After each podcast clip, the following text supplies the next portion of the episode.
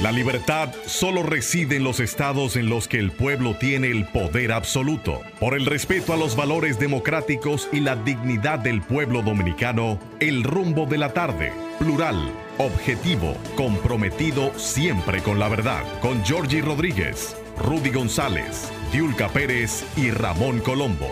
Los poderosos ya están en el aire. Buenas tardes, República Dominicana. Aquí se inicia el rumbo de la tarde con los poderosos Rudy González, Olga Almanzar y Georgie Rodríguez. En la parte técnica, Sandy Guerrero y Juan Ramón Gómez. Estamos en Rumba 98.5 FM en la capital dominicana y allá, en Santiago, la ciudad corazón para toda la región del Cibao, Premium 101.1 FM. Buenas tardes, queridos amigos. Bueno, ya que hablamos de Santiago, la cosa no está...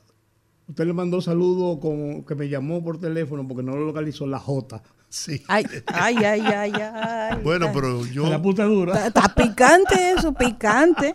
La J, a J le decían a Juan José, JJ. Juan Sí, José a. Arteaga. Sí, sí. Amigo mío. Y también a Jojo. A Jojo. A Jojo. José Joaquín Pérez. Nuestro amigo Sí. José Joaquín Pérez, sí. Pero esa Y, y había es- otra J. Esa ah, J. había otra J que tú no quieres acordarte. ¿Cuál? J. Arismendi. Leonidas Trujillo. Nadie Claro. sabía que era, que era José. Era. José, Pero sí. era, él se firmaba J. Arismendi. J. Arismendi. Trujillo Molina. Bueno, por eso El el- Petán Por Los eso, Trujillos están de moda, señor. por eso el día de San José era un día de la J. de la J. En Bonao tiraban la J por la ventana. J la P. Sí. Cuántas cosas. Hoy la J se hizo famoso el nombre el- o el apodo de la J porque se realizó desde las 4 de la mañana, comenzaron una serie de operativos eh, de los organismos represivos del Estado. Eh, yo una vez usé la palabra organismo represivo y una persona me dijo, el militar que estaba en esos organismos, no nos digas represivo, pero es lo correcto, son los organismos represivos del Estado. La policía, eh, antinarcóticos, los fiscales, es la parte represiva contra el delito. O sea, no es incorrecto. Y cu- cuando me lo comentaron, eh, la persona me dijo como que era un término despectivo y yo le dije que no. Es correcto, son los organismos represivos del Estado. Claro. Eh, hicieron un allanamiento vasto en Santiago, en varios puntos en Santiago, en San Francisco de Macorís y en La Vega. Y andaban detrás, o andan detrás, de una estructura criminal de narcotráfico em, que parece que... Más de mil miembros Es- de las Fuerzas Armadas y la policía. hasta con helicópteros, el equipo Seis SWAT, helicópteros. militares que no usan normalmente, no usan militares en operativos de esta naturaleza, sino que usan eh, policías. Son miembros de la policía, pero esta vez usaron militares y miembros de la DNCD. Participaron en una operación conjunta en estos tres puntos principalmente y en otros puntos eh, se estaba ya diciendo en horas de la tarde en busca de desmantelar, desarticular una red de narcotráfico que parece que está operando con mucho poder. Pero eso no se queda ahí, sino que el cabecilla de esa red de narcotráfico está identificado como una persona, estaba buscando el nombre, se me quedó, se me quedó mi, mi, mi guía de, de temas, se me quedó en la casa eh, cuando entré a la computadora, eh, una persona a quien apodan la J. Esa persona a quien apodan la J lo identifican como el jefe, el tuto di capo de ese grupo. Y es una persona al que además de eso están buscando, o es lo que se ha dicho extraoficialmente porque no se ha oficializado que sea, además que están buscando a esa persona que sea por eso, pero sí, que es la persona que habría amenazado a la magistrada Miriam Germán Brito, Procuradora General de la República. Yo quiero siempre resaltar el cargo. Joel Ambioris Pimentel.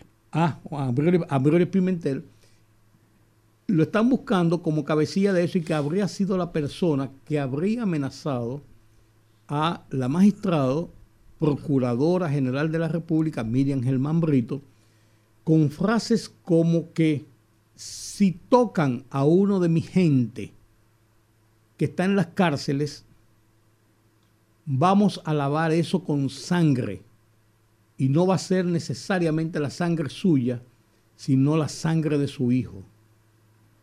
O sea, eso, señores, lo comentábamos aquí, Giorgi, el viernes y, ayer, eso es para estremecer a cualquiera, porque están amenazando no solamente incluso a la persona. Mira, las personas que se meten o que están involucrados en organismos represivos, uso la palabra de nuevo, agente de la DNCD, jefe de operaciones de la DNCD, jefe de la policía, eh, la gente del DICRIN, que andan persiguiendo criminales, los mismos fiscales que tienen que armar todo un expediente, todo un caso y le investigan el santo y el milagro a la gente y después le presentan acusación para que sean sancionados por la justicia, esas personas saben que se ganan enemigos por su trabajo. enemigos por su trabajo. Porque tocan intereses. Entonces tú dices, bueno, yo me metí en esto y yo sé que corro un riesgo, un riesgo calculado, diría yo. Corro un riesgo y sé que tengo esto. Pero cuando ya te amenazan a la familia, a los hijos, señores, estamos hablando de palabras mayores. Y, y traje a colación y recordé cómo comenzó el tema de las presiones familiares y de los atentados a la persona en Colombia en los años 70 y 80 con el desarrollo de los carteles de Medellín, los carteles de Cali, el cartel de la costa del norte, del norte de la costa, o sea, con los grandes carteles de la droga, como ellos comenzaron, tuvieron el, el valor, el tupé, la osadía de entrar a la Suprema Corte de Justicia y secuestrar jueces y matar jueces. Así es. Mataron jefes de policía, mataron fiscales, mataron testigos, mataron políticos, legisladores. Señores, mataron un candidato presidencial, potencial presidente de la República. Entonces, eh, pusieron en jaque al país con carros bombas, con todo esto, y era, aparte de la rivalidad entre las pandillas, entre los grupos, entre los carteles, era contra la autoridad que les perseguía. Y pusieron en jaque a ese país hasta que el país decidió voltear la página. No, vamos arriba con ellos. Ellos no están desafiando, vamos arriba, vamos a matarnos todos. Y los extinguieron. Comenzando por la ejecución prácticamente, ejecución digo yo porque lo cosieron a tiros de Pablo Escobar. Para comenzar por ahí, que era el tuto de capo, el más sanguinario, el más temido. Pero eso se extrapoló también a México, señores. Y en México los carteles de la droga son excesivamente sanguinarios. Y poderosos. Asesinos, asesinos. Han corrompido las estructuras del poder de México por muchos años, al extremo de que la policía no, no actúa contra los carteles. Han creado un organismo élite de la Marina que son los persecutores de esos grupos mafiosos y de los carteles de la droga. Y la cantidad de periodistas, abogados, eh, eh, funcionarios públicos, a nivel de alcaldes, a nivel de, gobernadores que han atentado contra ellos y sus familias, una cosa espeluznante. Frecuentemente descubren fosas comunes en donde aparecen 40, 30, 20 personas. Y en varios, varias ciudades de México en varias zonas de México, hay que pagar peaje para poder hacer cualquier actividad, hasta para ser taxista hay que pagarle a los cárteles para que puedan eh, protegerte y que no te señalen como una posible víctima dentro de todas sus, eh, sus operaciones. Porque ellos son los dueños del... Y yo, yo le voy a decir una verdad, mucha gente lo encuentra eh, exagerado, pero yo lo creo así. Nosotros somos probablemente dentro de los tres puentes de drogas más importantes del mundo y eso está muy relacionado, entiendo yo, a las debilidades institucionales que existen. La facilidad con de corromper el sistema de, de, que está destinado precisamente a la persecución de este tipo de delitos por una serie de cosas, por el mismo tema que siempre hablamos de la ética personal, la ética profesional, pero también las condiciones laborales que cualquier persona puede seducir por eh, el poco acceso que tienen las, las autoridades y los agentes del orden para sostener su, su vida como cualquier ciudadano común. En este caso, se ha establecido a nivel de las informaciones que han trascendido que eh, esta investigación incluso llega a instituciones del Estado que están vinculadas a la persecución del delito de, de narcotráfico y que esta investigación va a llegar a las últimas consecuencias, siempre se dice eso, pero es lo que dice la información, en relación a aquellas instituciones que estén corrompidas y los agentes que estén dentro de, dentro de estas estructuras para remoción en caso de que fuese necesario. O sea que eso es lo que dice la información. Por ejemplo, Tomás Castro, que es el abogado de la J, dio unas declaraciones recientemente en donde también establecía que esta persona tiene 10 años viviendo fuera de República Dominicana y que nunca ha sido sometido por absolutamente nada, según él. Entonces, si eso es así y si efectivamente las autoridades confirman que él no tiene antecedentes penales, o sea, como dice su abogado, no tiene antecedentes penales y la policía o las autoridades, el Ministerio Público, lo señalan a él como una persona de tanto perfil en una estructura de narcotráfico, yo quiero que alguien me explique de una forma sencilla y con mucha lógica cómo es que esta persona no tenía ningún tipo de antecedentes. ¿Qué dice eso de las autoridades? según lo que yo tengo entendido, él estuvo preso en los Estados Unidos culpó, condena y fue, es lo que yo tengo entendido. Su abogado acaba de dar declaraciones a un periódico local y estableció que él tiene 10 años viviendo fuera del país y que supuestamente no tiene antecedentes penales. Así que vamos, vamos a ver qué pasa. Yo siempre he dicho en República Dominicana, como una película dominicana que hicieron por ahí, cuyo nombre no recuerdo, pero seguro, seguro ustedes van a recordar, aquí existe la verdad pública y lo que pasa atrás y cómo se arman los muñecos. Vamos a ver qué pasa con este caso, porque como bien estableció don Rudy, el hecho de que una persona se sienta con el suficiente poderío como para señalar y amenazar a la Procuradora General de la República, pues como dicen en el Cibao, lo debe tener bien pegado, como dicen por ahí, porque hay que estar muy aburrido como, o, sentirse muy poderoso como para hacer una muestra como esa. Y parecería, y parecería que por esta razón es que se decide intervenir cárceles, tener acceso a zonas donde supuestamente era muy difícil porque eran, eran zonas que estaban pues custodiadas o que pertenecían a estas redes y que eh, militares tuvieron que eh, poner todo su, su entrenamiento disponible para precisamente tener acceso a estas zonas que eran difíciles y eh, van trascendiendo poco a poco los nombres de las personas que ya están apresadas. El dice, diario, el diario. Dice, ah, ah, dice que este señor La J, como dominicano, viajó a Colombia. Eh, claro y con identidad de colombiano a España, en donde hizo residencia como dominicano. es lo que te digo. mago. No, porque tú puedes viajar, tú puedes, tú puedes viajar. Los colombianos pueden entrar a. Sí, está bien, pero, pero si tú no entraste como dominicano a España, yo me imagino que para darte una residencia, tú tienes que tener un historial de tu ingreso. Ah, porque es que tú crees, Jordi, que nada más es aquí que hay que hay corrupción en ese tipo de ah, cosas. Eh, y eh, que, en otros sitios ah, también. No, porque, sí, porque tú, tú eres. Ajá, ¿qué, qué, tú comiste hoy? Yo. Tú, almorzando una cosa rara hoy. Me ha hecho perder la memoria. Lo que pasa es que, no, lo que pasa es que nosotros nos concentramos muchas veces en nuestras miserias y en nuestras debilidades. Pero esas mismas debilidades y esas mismas miserias ocurren en muchos otros sitios. Claro, eh, en unas proporciones por el peso de la justicia y por las consecuencias de hacer de, cometer esas, esas, esos delitos y de eh, estar al margen de la ley. Esa es la diferencia, yo creo, a final de cuentas. Pero ahí tuvo que eh, primar una documentación falsa, una cosa, una serie de cosas, y la consiguió. Y pagó unos cuartos. Pagó unos cuartos. Así, así funcionan las cosas. Las investigaciones, según el Ministerio Público, lo vinculan a decenas de muertes violentas en varias provincias del norte de la República Dominicana.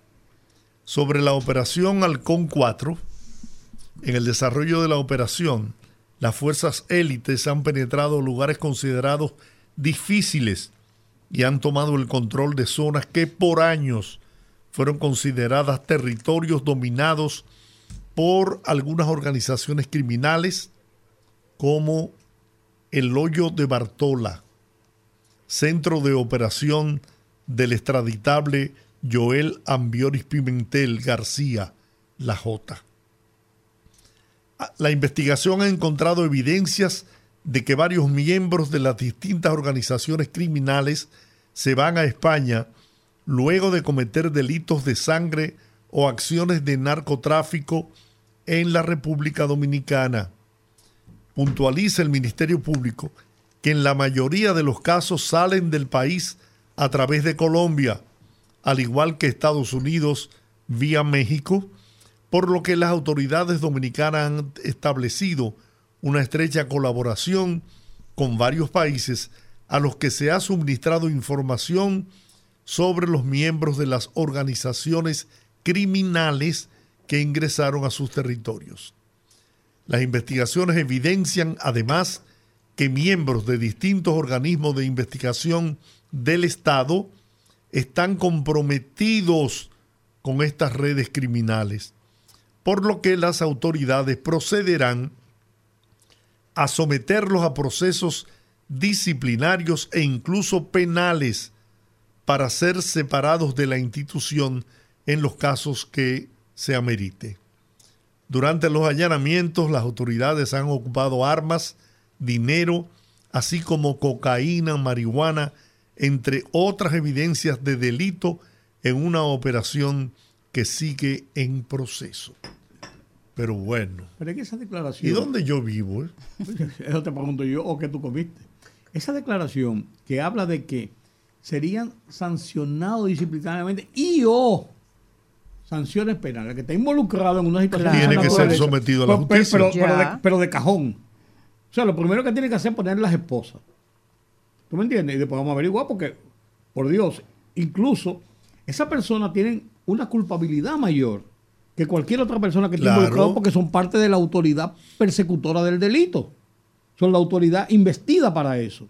Eso es grave. Pero poderoso, yo le voy a hacer una pregunta a ustedes, porque a mí me gusta mucho la lógica, a mí me encanta la lógica. Siempre yo miro todo en la lupa de la lógica. Por eso tú sacaste buena nota en álgebra. Sí, en matemática. yo me pregunto, ¿hace cuánto se anunció la amenaza a la, a la procuradora? Hace como cinco días. Cinco, una semana, a lo máximo. Ustedes me van a decir a mí que se armó todo este operativo en cinco días. Eso, a mí lo que me luce... El detonante fue eso. esa amenaza. Pero a mí me luce que el presidente dio una orden. A mí me luce que solamente a nivel presidencial se me imagino que por la consideración y el nivel que tiene como funcionaria doña Miriam, pues se quiso actuar. Y cuando el presidente baja la línea hay que hacer un, hay que moverse. Hay que moverse, porque yo no sé, a mí en la lógica no me cabe que en cinco días, luego de que anuncia doña Miriam públicamente lo que ha sucedido, armaran un, un, operativo de tal magnitud, tan rápido, ubicando gente. Pues ella dijo que se estaba trabajando en eso. Ella deja. Ella lo dijo, no, no, ella lo dijo. Ella, lo dijo. ella deja eh, muy claro el que es un proceso que se venía desarrollando, porque cuando ella señala, no quiero dar nombres, no quiero decir más nada, para no entorpecer la investigación. el curso de las investigaciones. No dudes tú que a propósito, más que el tema de que si hay una gente en la cárcel, que si me lo tocan, a propósito de que se estaban cerrando puertas y se estaba, se estaba eh, eh, llegando a los núcleos de esa estructura y de esa organización, porque de alguna manera, y, más si hay personas implicadas dentro de la autoridad, tienen que saber, mira, andan buscando a fulano, están, están investigando a fulano, a Perencejo, y de ahí partió eso. Yo te voy a decir una cosa, Olga.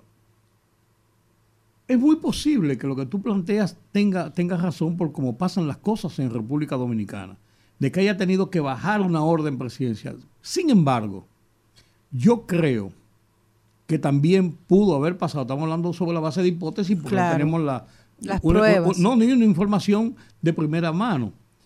Eh, en este caso específicamente, fíjate que quien se pone al frente del operativo es Jenny Berenice, es el director de la DNCD, es el jefe de la policía, o sea, al máximo nivel de los organismos represivos del Estado. Así es. O sea, como quien dice, oye, esto es con duro, vamos arriba. ¿Tú sabes por qué? Por lo que yo decía anteriormente, nosotros no podemos caer bajo ninguna circunstancia, eso hay que frenarlo en el inicio, en eh, comenzar a, vivir dentro de un estado de terror por las amenazas o las acciones y vías de hecho de delincuentes de esa naturaleza. Eso hay que frenarlo y enfrentarlo, pero con todo el rigor de la ley, inmediatamente. Además, hay que decir algo. ¿eh?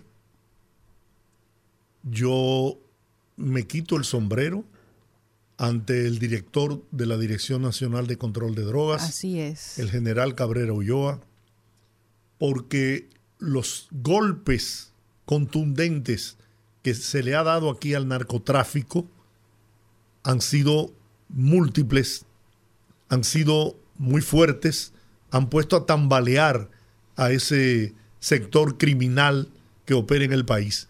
Pero voy más lejos. ¿Acaso piensan ustedes y lo dejo a, nivel de, que podamos analizarlo, que esas estructuras tienen apenas tres años. Los años de gobierno que tiene el, Luis Abinader, no. Esas son estructuras que vienen de muy lejos. Viejas. Con la complicidad de muchas autoridades, de muchas autoridades, y que encontraron ahora a este hombre que tiene la decisión política de actuar y de, de cambiar este país, pero también con hombres como Cabrera Ulloa, que no tiene miedo de enfrentar a esos poderosos carteles. Que no tiene compromisos. Ni miedo, ni miedo. Pero déjame decirte una cosa, Yoli. Estos carteles y este, este, eh, estas estructuras del crimen organizado no se paran necesariamente ante el poder político, ni asumen el poder político como complacencia o como tal, sino que corrompen cualquier estructura del Estado, cualquier estructura de la autoridad para poder permear su acción. Y si bien es cierto que viene de lejos, yo quisiera creer, yo quisiera creer de que eso ya no está ocurriendo. Bueno. ¿O está ocurriendo? Claro que sí. lo, dice, lo, dice la misma Procuraduría en el informe que, da sin una, una, declaración oficial. Está ocurriendo porque ese operativo ha, desmantelado eh, toda una estructura en este momento. No, pues incluso con las complicidades de adentro de la, de la estructura lo, dice el comunicado. Es que eso no escapa a, a que toda esa estructura eh, eh, sea permeada por el dinero del, narcotráfico. El, poder, señores, el poder que tiene el narcotráfico es tan grande como la de cualquier gobierno. ¿eh? Claro. La de cualquier gobierno. Yo, yo tengo un audio, no sé si lo vieron, que les envié de Nayib ah, Bukele. Sí, sí que no sé, me gustaría que lo, pusiéramos. Ese fue, ese, esa, esas declaraciones fueron con motivo de su aniversario, número 4, la semana pasada. Él hizo tres propuestas, pero ese es el de la tercera propuesta. Sí, ah, dijo que va a construir una cárcel, así como construyó una cárcel para las pandillas, va a construir una cárcel para los corruptos. Ese hombre no baraja pleito. Bueno. Yo lo que, lo que e, quisiera concluir simplemente diciendo que yo quiero pensar, estoy, estoy bien convencido de esto, pero quiero pensar de que la guerra hacia el narcotráfico en esas estructuras no tiene límites y que van a caer realmente lo que quieran caer y que yo creo que la osadía de ellos llegar al extremo de, un desafío. de hacer una, una declaración, una, una, una amenaza. Es una declaración de guerra. De esa naturaleza es una, declaración de guerra. y que las autoridades no pueden barajar ese pleito. No lo pueden barajar. Y lo que pasó hoy me da a mí la idea de que andamos en ese, andamos en ese camino. Eso es lo que yo creo. Bien, bueno, tenemos que ir a la pausa. Tenemos un invitado para una muy buena entrevista en el próximo segmento. Eh, queda pendiente más adelante el, segmento de ese discurso de, de Nayib, Nayib Bukele. Bukele, presidente del Salvador. Bueno, vamos a la pausa. Fogarate en la radio con Ramón Colombo. Se titula Hacia un país de burros.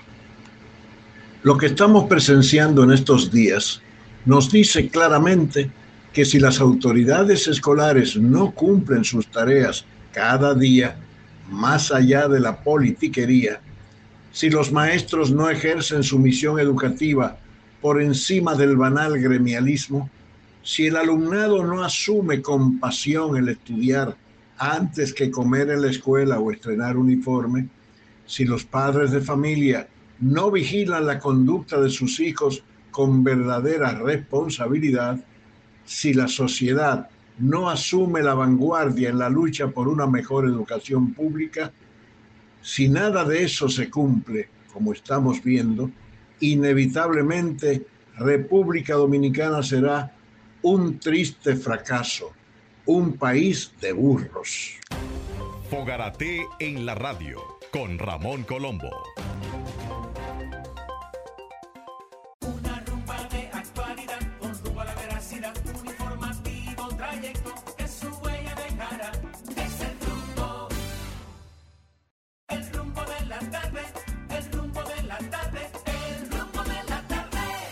Escúchanos en vivo desde nuestras diferentes plataformas para todo el Cibao a través de Premium 101.1 FM. El rumbo de la tarde, el rumbo de la tarde, el rumbo de la tarde. Bueno, estamos en el rumbo de la tarde. Aquí se hace programa fuera del aire, tan caliente como los que salen al aire. A veces más. Vamos a conversar con un amigo nuestro, diputado al, Congreso de la República Dominicana del Partido Revolucionario Moderno por su provincia, su patria chica, la romana, y él es el presidente de la comisión especial que estudia el proyecto de ley general de alquileres de bienes inmuebles y desahucios de la República Dominicana. Eugenio Cedeño está con nosotros un hombre que no baraja pleito, ni corre corte. Dicen algunos el polémico. Don Giorgi, muchas gracias. Eh, don Rudy. Y esta mujer apellido Almanzar, que no me acuerdo de la eh, Olga. De la Loma de los Olga, Olga Almanzar. Un gran placer estar con ustedes. Eh, vengo corriendo de la Cámara, que terminamos la sesión ahora mismo, bien acaloradita. Pero aquí estamos prestos a responder los a, satisfacer sus requerimientos. Ahí lo vi peleando en Twitter. Hay que pelear. sí, yo estoy de acuerdo. Sí, ¿eh? hay que pelear a veces. La obediencia no ha logrado ningún cambio en la humanidad. No, no, no. Y los rebeldes son los que han construido el mundo. Y yo me rebelé hoy porque un colega diputado viene y le toma una foto a la pantalla con una votación y lanza una especie de chantaje mediático eh, y tira al paredón a los que votaron en contra de su posición. Y yo voté a favor de la posición de él. Pero es muy desleal usted poner en evidencia quién votó y quién no votó en, una, en algo que eh, es una violación a la Constitución de la República lo que comete ese diputado. O un desconocimiento de lo que establece la Constitución. Porque la Constitución dice que los diputados y senadores no obedecen a mandato imperativo y votan libremente con su conciencia, eh, conforme al interés de sus representados, ¿verdad? Entonces, usted no puede porque si usted no tiene liderazgo para propiciar un, consenso en torno a una propuesta suya, si su propuesta no encuentra suficiente espacio, usted lo que tiene que hacer entonces es ejercer liderazgo, es ejercer, ejercer el poder de convencimiento y no manipular y chantajear. Diputado, se sometió un proyecto sobre para regular el tema de los alquileres que siempre ha traído muchísimo problema en República Dominicana por esa dualidad de interpretación de la poca legislación que existe al respecto. El Ministerio de Vivienda revisó este proyecto e, e hizo algunas observaciones y surgió el tema de, un, de una especie de, de lugar de paso para aquellas personas que no puedan pagar alquiler en República Dominicana. Usted como parte del equipo y quien preside esa comisión, ¿qué piensa al respecto? Mira, lo más trascendente de la propuesta del Ministerio de la Vivienda no es eso. Lo más trascendente es la propuesta que hacen ellos, que sea el Ministerio de la Vivienda la entidad del Estado ante la cual se soliciten los desalojos y la entidad que tenga la autoridad, la autoridad para emitir, para autorizar el uso de la fuerza pública para desalojo. Y yo lo digo por acá de manera personal, no como presidente de la comisión. Entiendo que eso es una va, va a contrapelo de lo que es la naturaleza y el fin y la misión del Ministerio de la Vivienda. El Ministerio de la Vivienda no fue constituido para que desaloje gente, fue constituido precisamente para que provea techo y para que eh, eh, implemente las políticas públicas que permitan que la gente pueda acceder a una vivienda eh, sea a través de la renta o sea a través de que el Estado le facilite los medios para que se la gane con su propio sudor o que el Estado subsidie la construcción de esta vivienda o las construya para personas vulnerables que la necesiten. Ese es el papel del MIDE. Pero no estar desalojando gente. No involucrarse en eso, porque eso, no, eso va contra su naturaleza. Y el paliativo que ellos pretenden poner, eh, hay que tomarlo con pinzas, eh, Olga, porque en una sociedad como esta, permeada por el clientelismo y por la politiquería, eh, eso, esa puede ser la tumba de la propia ley de alquileres. Aquí no existe una sesión, una sesión 8 como Estados Unidos, donde el Estado tiene una cantidad de apartamentos para facilitar a las personas propios del Estado y otros apartamentos que han sido adquiridos en renta permanente por el Estado para alojar personas vulnerables, indigentes, personas que eh, eh, eh, así mismo vulnerables. República Dominicana no tiene esa condición de hacer eso. Pero puede existir programas del gobierno para darle asistencia a personas que van a ser lanzadas de un lugar. Pero habría que evaluarlo muy bien. La comisión lo va a evaluar. Estamos invitando al Ministerio de la Vivienda para el próximo martes a las 10 de la mañana en la Cámara de Diputados para escucharle. Ahí ando con el proyecto de ley, con la, con la propuesta de ley que hacen ellos y la, estamos, la, recibí ahorita hace un rato y la estoy leyendo. Veo que tiene muchas similitudes con el proyecto de ley que nosotros sentimos el informe favorable y hay algunas cosas que se pueden incorporar, pero entiendo que jamás, que no sería pertinente jamás, eh, el permitir que sea el MIBE quien autorice fuerza pública y se mete y se involucre en temas de salud. Pero eso es un tema de justicia, ¿no? Venga, eso es un tema que cuando hay un, diferendo en torno a un contrato de alquiler, al término del contrato o a la falta de pago, debe ser dirimido bajo la garantía que ofrece el manto de la justicia. No, eso está bien, pero, pero la ubicación de una persona en un inmueble no va a ser operado por la Procuraduría General de la República. No. O por, o por, o por el dictamen de un tribunal, tiene que ser dirigido a una institución del Estado que maneje ese tipo de facilidades. Eso digo, eso hay que analizarlo. Porque, porque ellos no tienen un, control de, Tenemos un apartamento en San Carlos y tal, y tal, sitio, pienso yo. Hay que escucharles a ellos para que digan cuál es la cuál eh, que le concreticen su propuesta, cómo el MIVE manejaría, se manejaría ante 200 o 300 desalojos que ocurran al año, cómo lo haría para ubicar a esa persona. Si le va, lo que no se puede eh, asimilar, asumir, es lo que plantean ellos, ayuda económica para evitar el desalojo, porque entonces, o ayudas para evitar el desalojo, porque eso sí puede venir a ser la propia tumba de la, de la ley. Aquí hace falta un estatuto jurídico claro, definido y equilibrado que balancee los derechos fundamentales del ciudadano que no tiene casa a accesar a la vivienda iba contra el derecho fundamental a la, a la propiedad. Así porque se trata de dos derechos fundamentales. Derecho a la vivienda y derecho a la propiedad. Yo ejerco mi derecho fundamental de ganarme un edificio de apartamentos, de 10 apartamentos, y tengo mi propiedad. Mi derecho fundamental es tener mi edificio, que lo hice con mi sacrificio, con mi trabajo, con mi industria, ¿verdad? Con ahorro. Y mis ahorros y lo de mi familia, y tengo mi derecho fundamental a que ese apartamento, esos apartamentos estén disponibles y que me, y que me produzcan dividendos para yo vivir. Tú tienes derecho a una casa y no te he trabajado para hacerla, ni he tenido la suerte, la facilidad de tener la casa.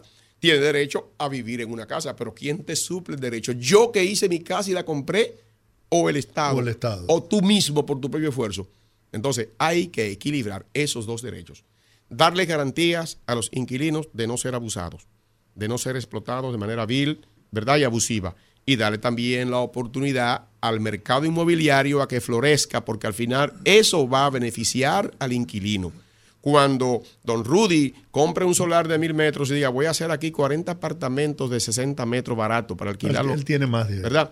Y don Georgie también coge el solar que tiene, no sé, en Janamosa y haga un proyecto con Casa Feliz para rentar, que eso sea negocio.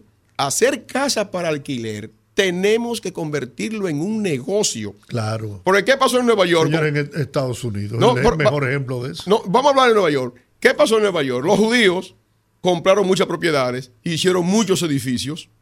Usted va por ahí, no sé, no recuerdo cómo se llama, usted ve toda la torre de Trump, Trump, Trump, Trump, Trump, Trump, Trump. Eso es a la orilla del río Hudson. Sí, porque es negocio construir para alquilar, porque hay una facilidad para que tú vuelva, tenga el dominio de tu propiedad. Hay garantía jurídica. Pero hay refranes que dicen que el que alquila una casa la perdió. y aquí, pasa. Aquí pasa aquí mucho. pasa. Entonces eso va en detrimento de los pobres inquilinos, de los pobres inquilinos. perdóneme, va en detrimento porque, don Rudy, en la medida en que no es negocio, tú prefieres tener un apartamento vacío y no alquilarlo. Y eso hace que se encarezca la vivienda. Eso es así, pero yo lo que, yo lo que me gustaría yo, ver claramente establecido el mecanismo para, para operar eso. Y lo digo por lo siguiente. Tengo una casa, la ocupa un inquilino, no la quiere desalojar, o tengo un apartamento vacío y se necesita para una gente. El Estado. Bregar con el Estado a veces puede ser más complicado que bregar con inquilinos. Burocracia. Claro. Puede ser más, más complicado. O sea, alquilar el Estado un lío. Eh. ¿Qué niveles de garantías hay escuelas ahí que están, que están demandando que hace ocho años que no le pagan el Estado y la, y la están ocupando como escuela, propiedades, escuelas. Lo que te quiero decir que qué garantías puede tener una persona en el sentido de manejarse con el Estado de esa forma que sea más garantista, vamos a usar la, la palabra de nuevo, garantista, que usándolo entre particulares.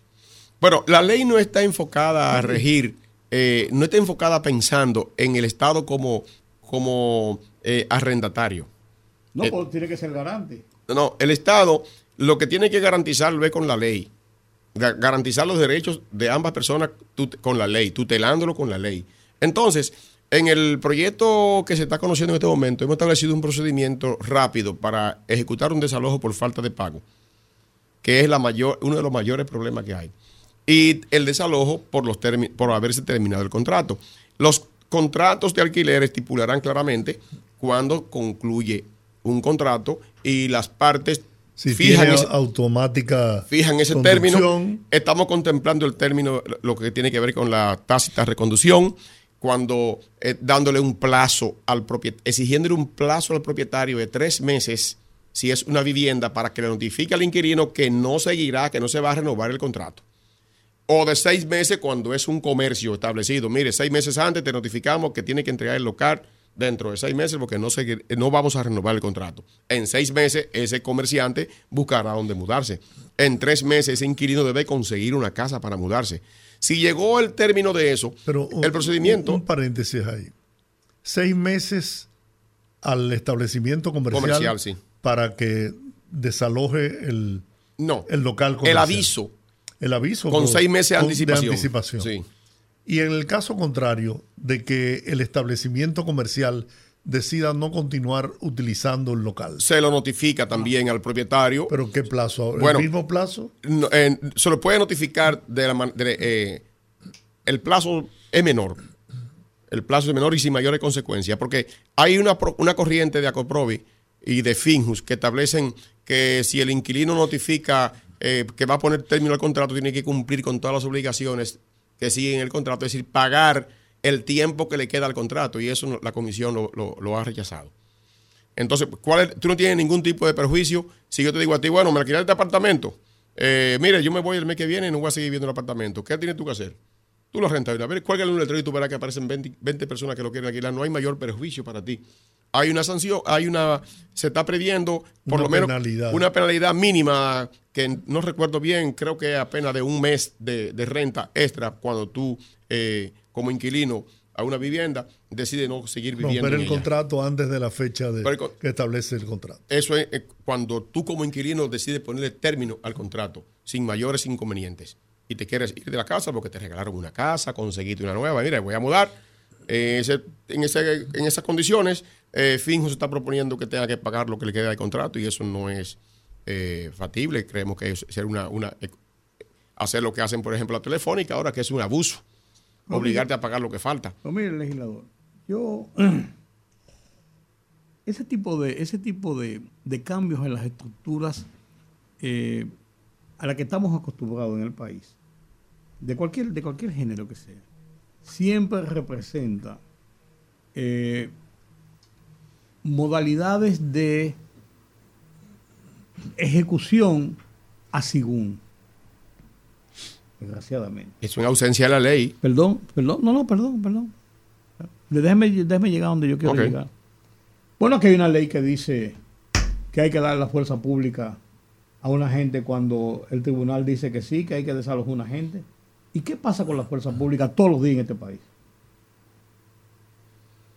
Y está la ley.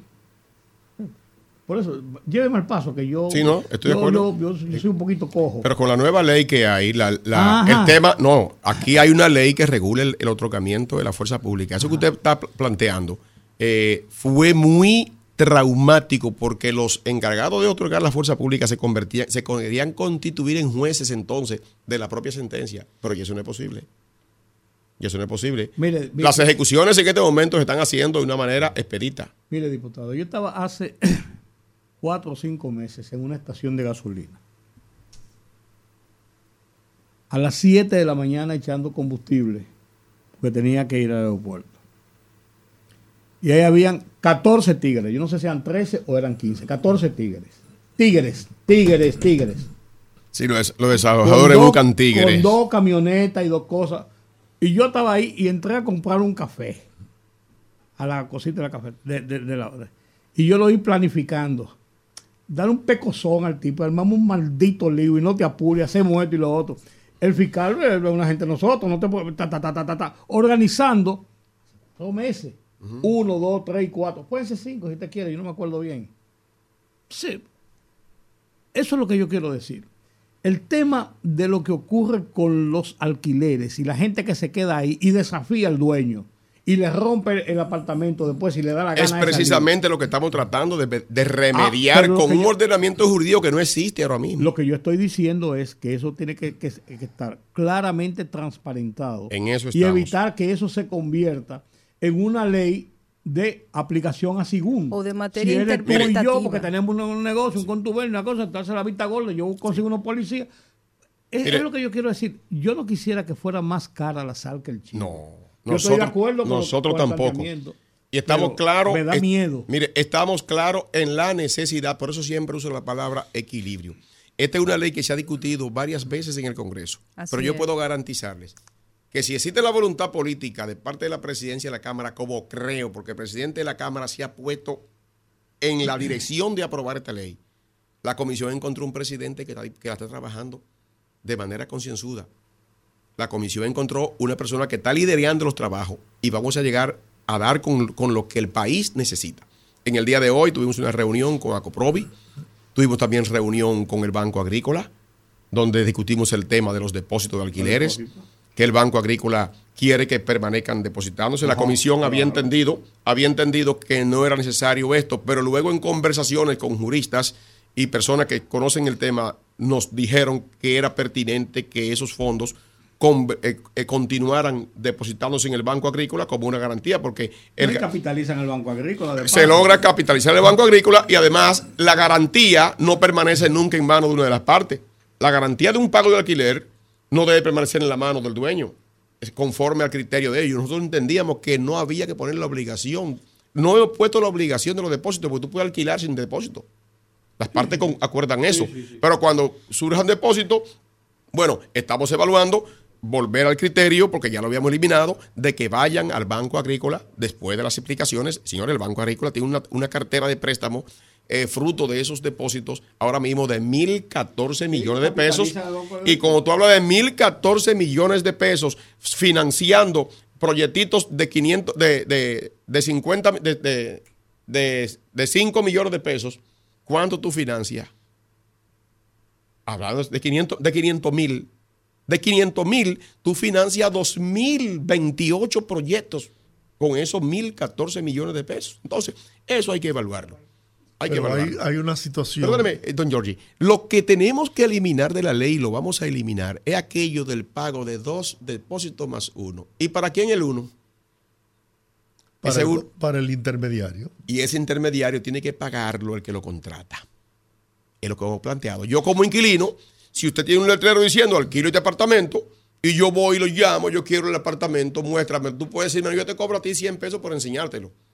O 200 pesos o 1000 pesos por enseñarte el apartamento para mi tiempo. Pero cuando llegó el momento de contratar, no puedes decirme, no, de los 28 mil pesos de renta, tiene que dar 28 mil a mí porque te, yo soy el, que corre. No, se lo paga el dueño que fue, te contrató para que busque un, cliente. Ahora, si yo le digo, don Giorgi, consígame un apartamento, usted se dedica a la corretaje de casa eh, ¿Cuánto te va a cobrar por conseguirme el apartamento que yo necesito? De tres habitaciones, así, así, y lo quiero que sea en Bellavista.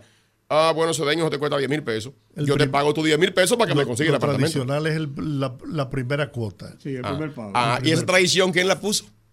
Los propietarios. ¿Por qué? Porque no hay casa.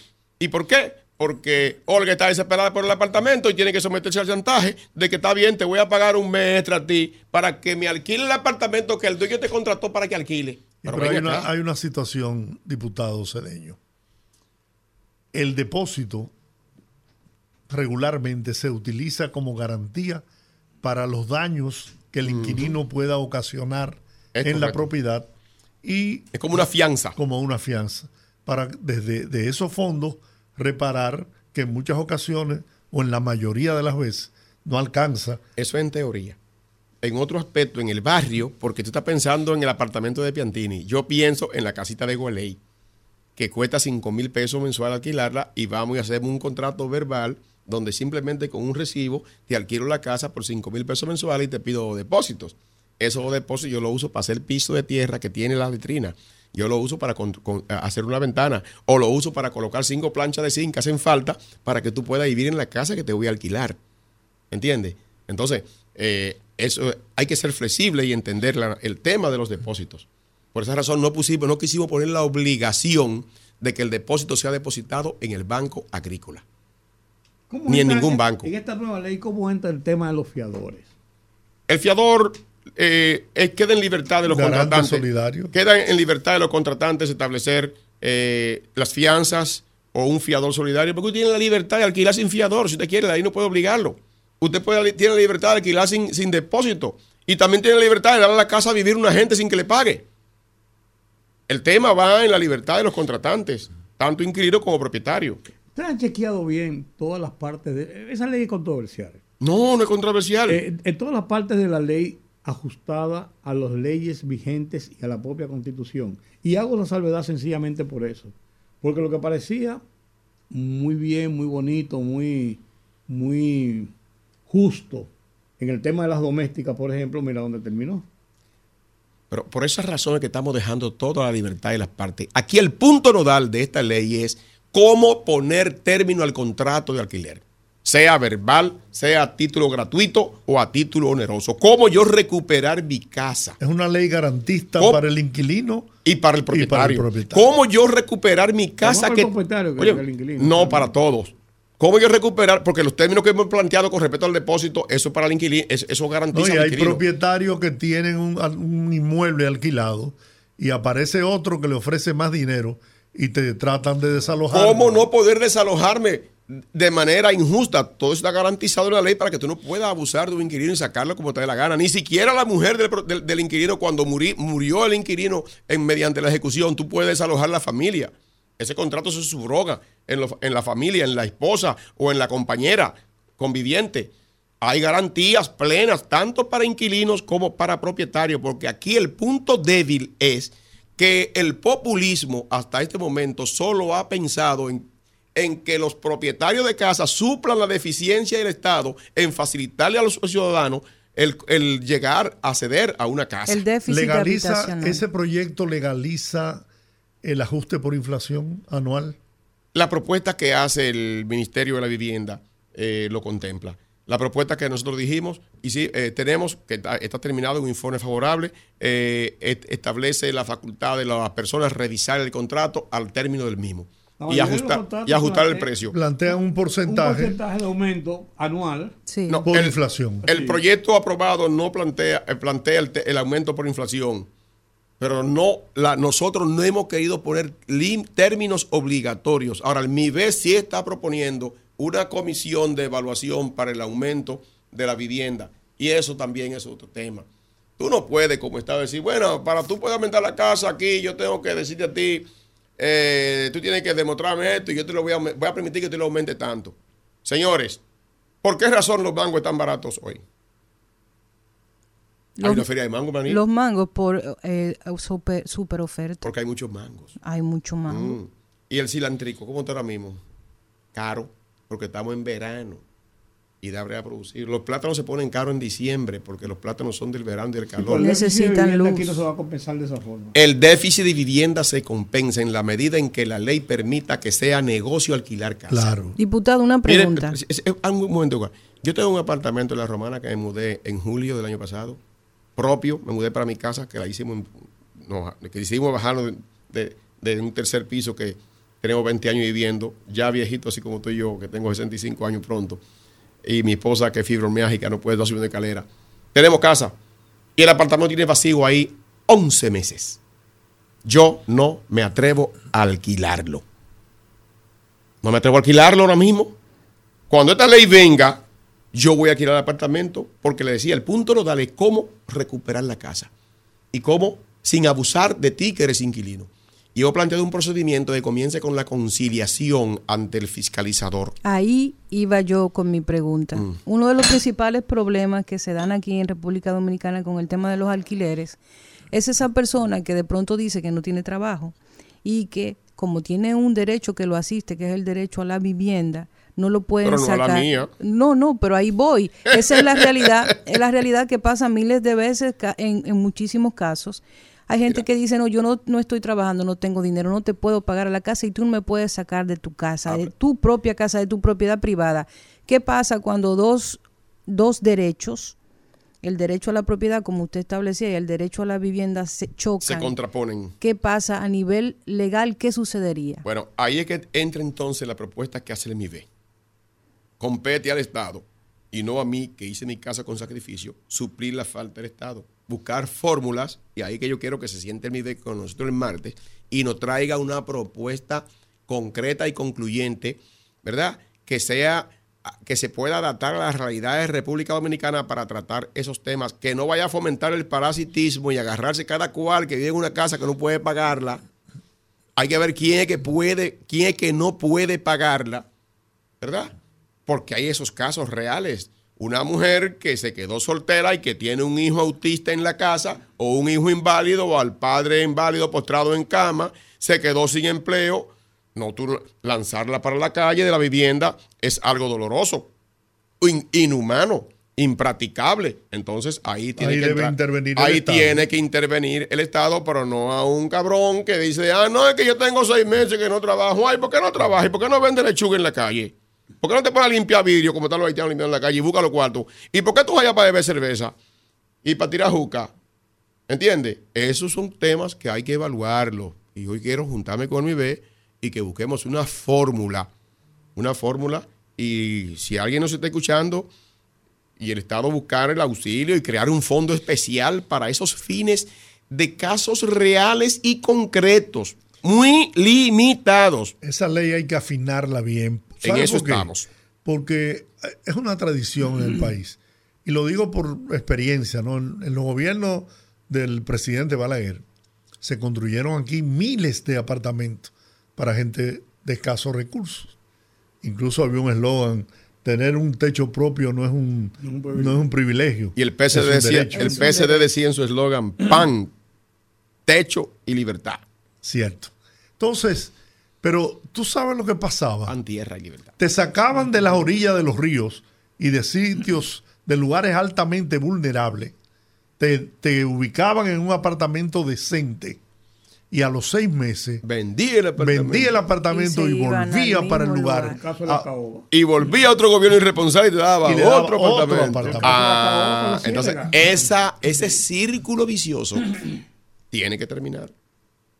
Y aquí nos, eh, mire, para un diputado que está en campaña y quiere ser senador de la República, esto quizá no, no parece simpático a mucha gente pero yo tengo que asumir un papel. Le mandan un saludo, diputado. Servio Tulio Castaños Guzmán está escuchando como siempre el rumbo de la tarde y le ah, manda su más sincero saludo. Ah, qué bien. Servio Tulio ha sido un gran colaborador en esta ley que estamos trabajando. Qué bueno. Sí, gracias, Servio Tulio. Lástima que no fueron hoy porque lo citamos y dijeron no, enviamos otra propuesta. Yo quiero, yo quiero cambiar de tema, ya que si no tienen los poderosos un, otra pregunta sobre el tema. Mire, diputado, aquí hace dos o tres días se armó un reperpero, porque República Dominicana eh, se dio a conocer en los medios de comunicación que la Junta Central Electoral, producto de un proceso completamente fundamentado en la ley, aprueba lo que es el partido del el señor Ramfis Trujillo. Entonces, ardió Troya, sobre todo también cuando se dio a conocer que se reconocería a otra nieta de Trujillo y que la idea provino de la Cámara de Diputados. Entonces comenzó a darse toda una, una serie de reacciones en la opinión pública, producto precisamente de la susceptibilidad que existe en relación a ese tema, ya que nosotros, nosotros como país tenemos un largo historial con ese apellido. ¿Qué piensa usted sobre eso? Sí, este es el síndrome de la víctima, mm. convirtiéndose en victimario. En una oportunidad yo reclamaba libertad, ¿verdad? Ante Trujillo, Estado de Derecho. Pero hoy tenemos Estado de Derecho y queremos que el Estado de Derecho no reconozca los derechos de los demás. Así de simple. Porque para esto hay que tener cierta... No, tan, no hay valor lo que hay que tener para, para decir las cosas en ese sentido. Es asumir el riesgo que implica que un paquete de gente digan sedeño neotrujillita. Yo no soy neotrujillita ni trujillita. Neotrujillitas son los que se encargan de querer negar los derechos de los demás. Y yo creo que la Junta Central Electoral hizo bien. Aunque le caiga mal a aquellos que fueron víctimas de Trujillo. Eh, ¿Verdad? Porque yo tengo a mi nieto Alonso. Alonso y a Cristian y a mi nieta hermosa Eva Lidia. ¿Y qué tiene que ver Eva Lidia con los desmanes que yo cometa como diputado 60 años después de yo estar muerto. Bueno, pero Ramfi Trujillo abiertamente en varias entrevistas ha declarado su admiración, claro está, desde el punto de vista, claro, desde el punto de vista de la afiliación familiar es algo completamente natural, pero el tema es que el reconocimiento de este partido permitirá que la Junta Central Electoral de, de, eh, de fondos, perdón, a este partido, que son mm. fondos que vienen de los, del dinero. El partido de yo entiendo eso, yo entiendo el punto, pero déjeme hacerle la pregunta. Ese dinero que viene del pueblo, precisamente, como usted bien establece, yo estoy de acuerdo, él pudo disfrutar de esa democracia, de permitir eh, tener un, un, espacio en la democracia dominicana, pero realmente él viene de una familia que disfrutó de los privilegios de la, de, de la tiranía. O sea, su mm. familia, aunque él no es directamente responsable, él pudo disfrutar de los privilegios del dinero que salió de la sangre de muchos dominicanos y de la ignorancia también. ¿Y cómo nosotros le justificamos eso, por ejemplo, a una familia Mirabal, a toda esa gente que anda por ahí que perdió familiares, que torturaron o que mataron? No, no, eso fue una cosa perversa. Pero oye lo que dice la Biblia en el libro de Ezequiel. Ya no se dirá más en Israel este dicho. Los hijos, los padres comieron las uvas agrias y los hijos tienen la dentera. Oye, ven, los padres comieron las uvas agrias y los hijos tienen la dentera. En este caso, los abuelos comieron las uvas agrias y los nietos tienen la dentera. No se dirá más esto en Israel porque ciertamente de aquí en adelante el alma que pecare esa morirá. Trujillo murió ya. Matemos el trujillismo, señores. Yo creo que tenemos que matar el trujillismo. O sea, que usted entiende... pero eh, Rudy, si yo me opongo a que tú ejerzas tu derecho, ¿qué era lo que se Trujillo? ¿No era que violaba y conculcaba los derechos de los demás? Si yo me opongo a que, a que tú ejerzas tu derecho y te persigo porque tú quieres ejercer tu derecho y te quiero impedir que ejerzas tu derecho, ¿qué estoy diciendo yo? Un trujillista. Un trujillito. Porque Trujillo no es un nombre. El trujillismo no es un nombre, ni es un apellido. Es una, filosofía, una práctica de vida. Y hay que ver si aquí se radicó la práctica de vida eh, eh, eh, en todos los órdenes de lo que es el trujillismo. Y yo no soy la persona llamada a hablar de eso. Yo soy un luchador por la libertad. Pero la libertad completa. Yo no creo en la libertad mía a, costilla de la, de, la, de la falta de libertad tuya. Yo no creo en el ejercicio de mi derecho a costa de que tú no ejerzas tu derecho.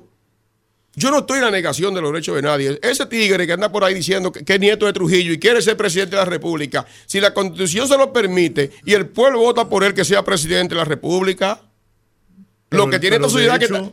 ¿Ah? De hecho, el reconocimiento del partido no es una aceptación de su candidatura a la presidencia. Tampoco. porque él tiene impedimento constitucional, que le impiden ser. Entonces, la doble Aquí se exhiben mucho los escrúpulos de María Gargajo. Y hay mucho de hipocresía y de pose en estos temas. Pues puede ser candidato a senador. Él puede ser candidato a senador de la República y puede ser candidato a diputado de la República porque no hay un impedimento legal. Y yo no soy su abogado. No soy su abogado, ni lo seré, ni me junto con él tampoco, ni, ni milito en su partido, ni militaré en su partido. Pero yo voy a la esencia de la cosa, a lo trascendente. En el ejercicio de los derechos, la Junta Central Electoral no puede tampoco negarse a su propia naturaleza de tuteladora de los derechos de los demás, señores. Y el tema del reconocimiento, que no tiene ningún tipo de, de, antecedente legal, ni había que tomar una decisión legal, sino simplemente un tema de sentido común. Bueno, si a ella la nominaron, a esa muchacha, que no la conozco, ni sé quién es, ni cómo se llama, si a ella la nominaron fue por algún mérito, no fue por, por tener apellido Trujillo. No fue por eso. Entonces yo entiendo también que aunque un nieto de Trujillo tenga el apellido de su abuelo, si ha hecho algo loable y alguien quiere reconocérselo, no hay que negarle reconocimiento. Yo no voy a estar en eso. A mí que no me, a mí no me chantajea nadie con ese tipo de cosas. Ni voy a dejar de decir lo que yo entiendo. Porque el pueblo entiende perfectamente lo que yo estoy diciendo, ¿eh? Eso no lo van a entender cinco gentes que han vivido el trujillismo y del antitrujillismo, que han vivido de eso muy bien en el país, eh, haciendo la contraloba. Pues aquí nadie loba a Trujillo, ni yo lo lobo tampoco. Yo nací cuando, cuando, cuando Trujillo lo mataron, yo tenía apenas dos años. Yo voy a repetir aquí. No viví su época. Lo que he dicho ya como cuatro o cinco veces, porque realmente me, tocó la fibra más sensible de mi vida es lo de la joven, hija de un delincuente, que su padre murió incluso en un enfrentamiento a tiros con la policía. Y su hermano también siguió el mismo camino de, ser un delincuente, atracador, un antisocial. Sin embargo, esa joven... Estigmatizada en el barrio. Estigmatizada en el ah. barrio, eh, rechazada por todo el mundo con excepción de una vecina que se apiadaba de ella y su hermanito. Que le reconocía su derecho a ser buena. Y ella logró superar toda, toda esa traba de vida que tuvo. Se convirtió en profesional y hoy es una ejecutiva exitosa de una empresa y ayudó también a que su hermanito más pequeño pudiera levantarse y seguir adelante. Mire, su hermano está preso todavía y ella dice que ella está más tranquila con él preso en la cárcel que si estuviera en la calle cometiendo los mismos desmanes que cometía anteriormente. Mire, yo fui víctima de ese tipo de actitudes. En el año 2000 a mí se me designó como abogado ayudante de la Corte de Apelación de San Pedro de Macorís. Y un perverso que no quería que yo entrara a la, Corte de Apelación se puso de acuerdo con otro más perverso que él y me hicieron un pasquín acusándome a mí de, de, de lavador de activos y que en mi familia había narcotraficantes. Y que yo lavaba el dinero de mi hermano. Mi hermano trabajando, haciendo billar en Nueva York, por suerte me mandó a mí 48 meses de los volantes que cobraba, que lo guardaba todo, haciendo billar en un, en un negocio de los judíos. Y vino aquí a ponerse a disposición del procurador para poder tumbar la inonimia de la acusación. Y yo le dije al difunto Bello Rosa, que en paz descanse, que murió en estos días, frente a él, Le dije, a mí me ha echado una cubeta de excremento encima y la manguera la tiene usted para lavarme. Déjeme decirle, me están acusando de ser lavador y activo y que mi familia es narcotraficante. Yo he querido decirle algo a usted, señor Virgilio. Mis apellidos son Areche, y Cedeño y Areche. Como los suyos son Bello y Rosa. Yo me ufanaba de pensar que en mi familia no había, gay. Mire, y acabo de descubrir que tengo un primo gay. Yo me ufanaba de decir que en mi familia no había narcotraficante. Mire, y no me sorprendo saber que tengo primo hermano que son narcotraficantes y que están vendiendo drogas por ahí, fuera del país. Así como en la familia Bello y Rosa, tiene que haber algún, algún gay también. Y es posible que en la familia Bello y Rosa haya un narcotraficante o un ladrón. Y eso lo liga a usted. Y eso me liga a mí. Yo soy dueño de mis actos. Usted dueño de sus actos. Lo que hizo mi papá. Si yo no fui cómplice de eso, a mí no me liga. Y lo que hizo mi abuelo o mi bisabuelo, si yo no fui cómplice ni partícipe de eso, a mí no me liga. Ni a mí se me puede perseguir por la historia de mi familia. Ni se me puede impedir el acceso a nada por la historia de mi familia. Porque eso sí que es contrario al Estado de Derecho, a la justicia y a lo que es correcto. Entonces, todo el que predica a favor de ese, de ese tipo de exclusiones es tan perverso como fue Trujillo.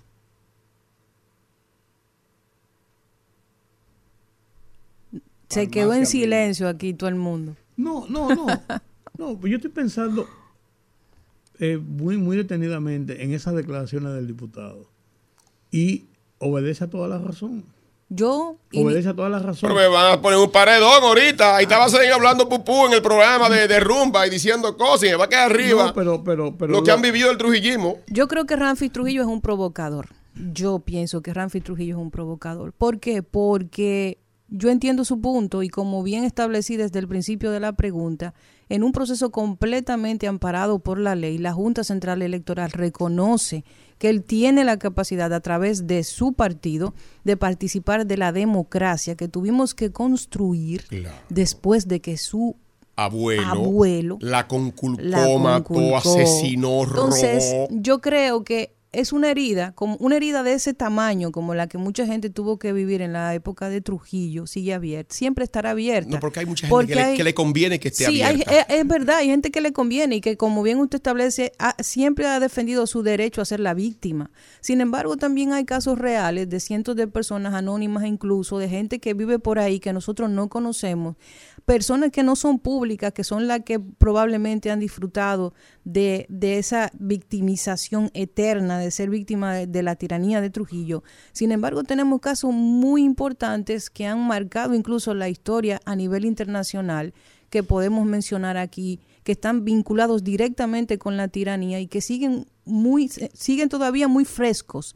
Y yo siento que me divide mi razón entre el derecho que él tiene a disfrutar de esa democracia que no pudo disfrutar mucha gente en la tiranía y el hecho de que para mí es un provocador y una persona sin sentido común. Bueno, pero, si nosotros yo no, yo no le evalúo a él. Pero si nosotros abogamos por un Estado de Derecho y luchamos por un Estado de Derecho y nos regocijamos en que rompimos la dictadura para tener un Estado de Derecho, hay que respetar el Estado ahora vamos, ahora vamos a echarle vamos a echarle ahora agua al Estado de Derecho. completamente. Por un por un por, una herida que se abrió que se comenzó a cerrar hace 61 años. ¿O 60 cuánto, Juan? Con el 61. 62, años. Entonces, eso es lo que yo entiendo. Yo creo que las sociedades tienen que sanar. Tienen que sanar. Y yo creo que es tiempo de que la sociedad dominicana sane en este sentido. Y tú sanas como tú reconoces eh, los derechos de los demás y como tú reconoces quiénes son los culpables de, de las cosas y también como tú perdonas. No perdonen nada de la dictadura, no lo perdonemos nada de la dictadura, pero por lo menos no hagamos culpable a aquel, que, no fue que no fue parte de la dictadura.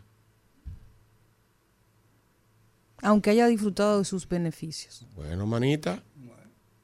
Yo no sé si disfrutó esos beneficios o no. A el patrimonio que se llevó la familia Trujillo fue grande, diputado, este muy grande.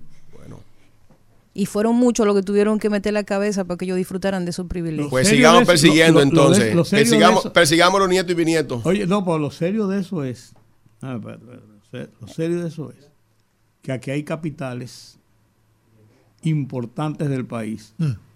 que son productos, sí, ah, lo digo entonces. Calle A, así calle. B y Así calle C. Y van a los salones de la alta sociedad que aquí. son productos de eso mismo, de ese mismo robo, despilfarro, asesinatos y dictadura. Así es. Entonces, que las dictaduras ¿me han cambiado, que se visten mejor ahora y tienen la cara más limpia, pero siguen siendo ¿En dictaduras. qué Tiene berenjenal, en qué berenjenal me he metido yo con decir lo que entiendo? con No, usted es una no, persona yo- congruente. no, no, pues yo estoy de acuerdo con eso que usted plantea. ¿eh?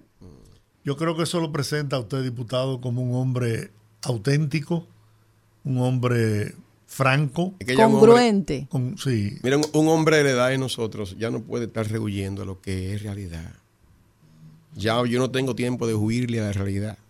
Y el día que este país, este pueblo, aprenda a escoger a sus hombres por ese tipo de conducta, entonces realmente vamos a empezar a cambiar. Yo puedo estar o no en acuerdo con usted, pero respeto que se atreva a decir lo que piensa, que aquí eso no pasa con mucha frecuencia. Aquí todo el mundo es políticamente correcto. Mm, gracias. Hora de la pausa. Gracias, diputado. Diputado Eugenio Cedeño, próximo senador de la Romana. Está en el aire eso. Ah, pero mira, pero ah, no, grábame eso ahí, que quiero esa voz diciendo eso mismo. ¿Me permite que haga un cortecito y lo ponga ahí? Está- acuérdese que la Junta todavía no ha abierto. No, pero para guardarlo proceso. ahí. Y con nosotros, Georgie Rodríguez, diputado Eugenio Cedeño, próximo senador de la Roma. Muchas gracias, siempre atento con nosotros y eso lo, lo valoramos y lo agradecemos. Gracias, don Georgie. Gracias. Vamos a la pausa, gracias, nos pasamos con 19 minutos. Ah, me pasa que. Conectando con la gente, que el pueblo hable en el rumbo de la tarde.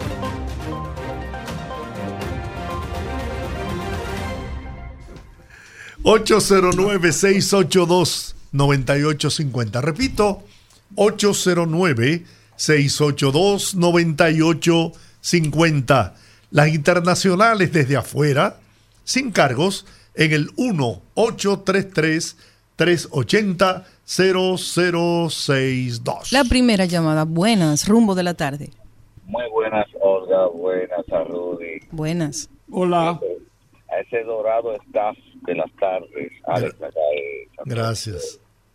Sí, eh, lo que quería era solamente comentar que me aprendí el nombre del diputado Cedeño.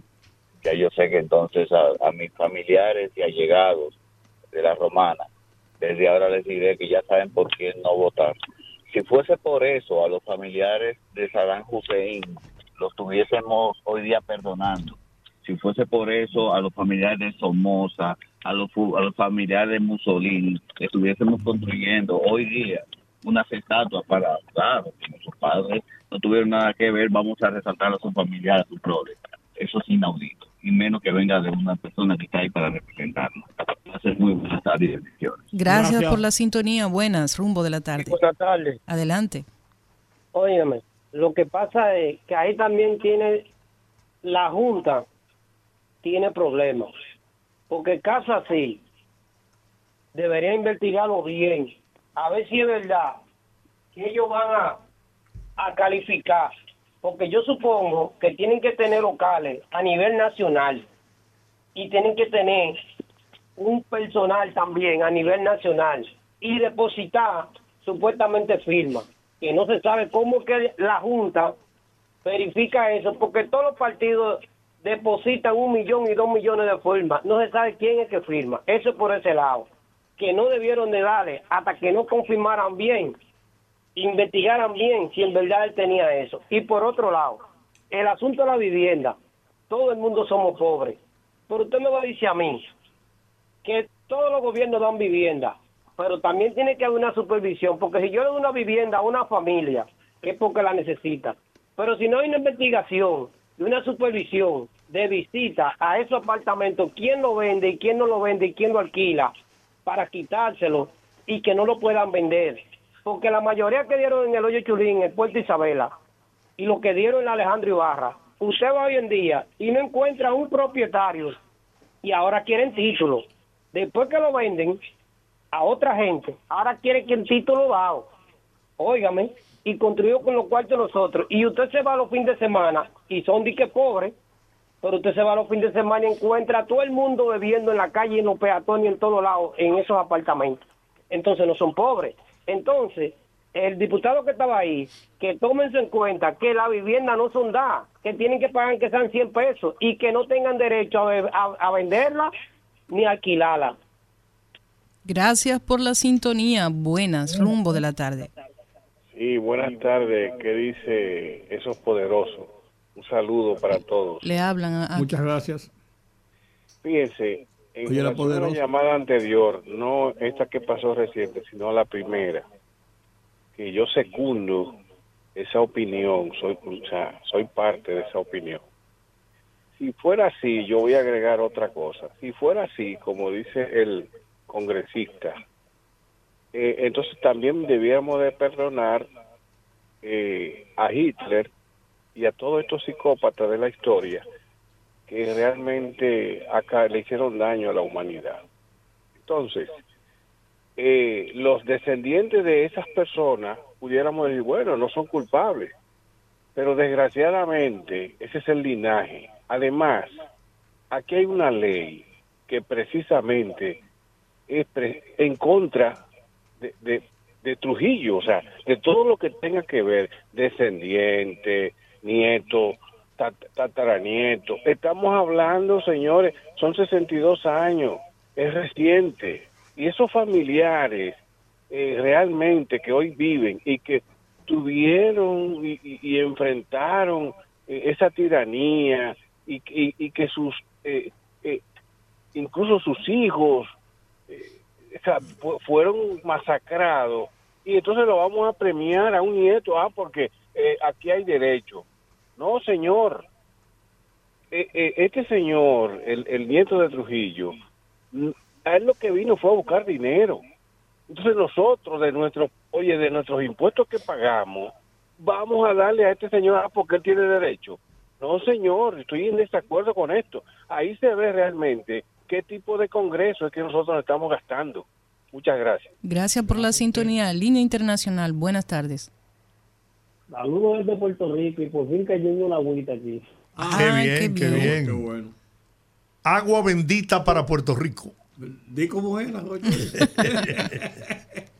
y, y, y si quiero ver, créeme que sí. Rudy, contento que siga mejorándose cada día. Muchas gracias, qué bueno, sí. Don Giorgio, y bendiciones. Amén, amén. Un gran abrazo, compatriota. Ese, ese señor que estaba, oye, ese, señor hace un buen matchup con el mentiroso este de. con Lorenzo, ¿qué se llama? Lorenzo. ah, con, Iván, Lorenzo. Sí, está bueno para ponerlo a hacer un matchup ellos dos, a ver, a ver cómo se sacan la esquilla. ¿Qué te gusta?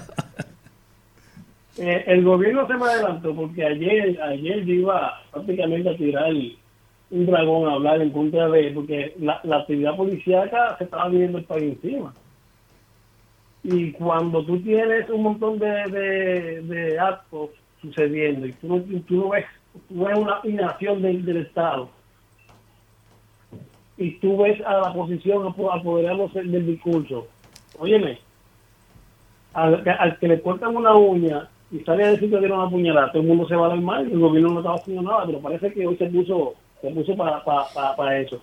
Con relación a lo de a lo de a lo de Ramsey Trujillo, eso es lo malo de la democracia.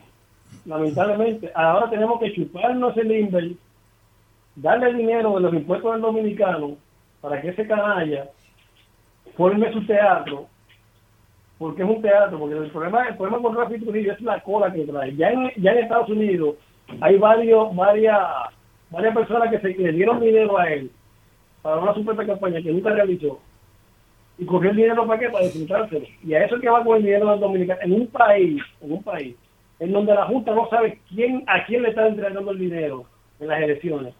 Imagínense lo que va a hacer ese bandido, que ni siquiera, que ni siquiera domicilio registrado tiene allá. Esto, es una carátula para fingir que vive allá para que le den dinero. Pero estos son los llamadas de la democracia. Al injusto hay que hacerlo justo. Gracias, a ti, Aníbal. Buenas, rumbo de la tarde. Buenas. Sí. Eso hay que, eso hay que checárselo a Carlos Jaque, al presidente de la Junta. Esto hay que checárselo a ellos, porque ellos no tienen tiempo aquí. Ahorita hay que darle cuarto y cuando viene a ver saca un regidor y lo ponen como mayoría también y se beneficia porque son dos caudillitas cuando ponen un partido. Nunca hacen elecciones, nunca hacen convención. Entonces regulariza eso.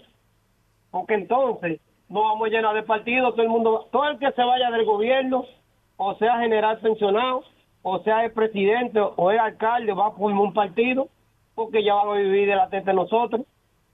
Eh, nosotros vamos a llenar de partidos y son un, eh, un paisito y la cosa está mala y la cosa está mala, pero ninguno de los políticos sacrifican lo que nosotros le damos como impuestos para ellos arreglar que sea una casita que se queme en un barrio o una cañada. Ahora, para recibir los cuartos, mira Miguel, Miguel nos saca un regidor, él como regidor va por donde él vive y no sale. Y eso es así.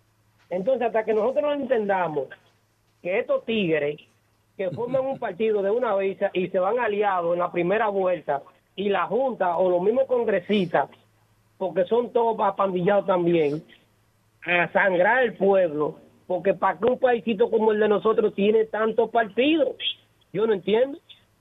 Así es, gracias por la sintonía. Buenas, rumbo de la tarde. Buenas tardes, Jorge. Don Teodoro. Don Teodoro, ¿cómo está? Sinceramente, yo yo vengo marchando en eso, en lo, que se está enfocando hoy todo el mundo.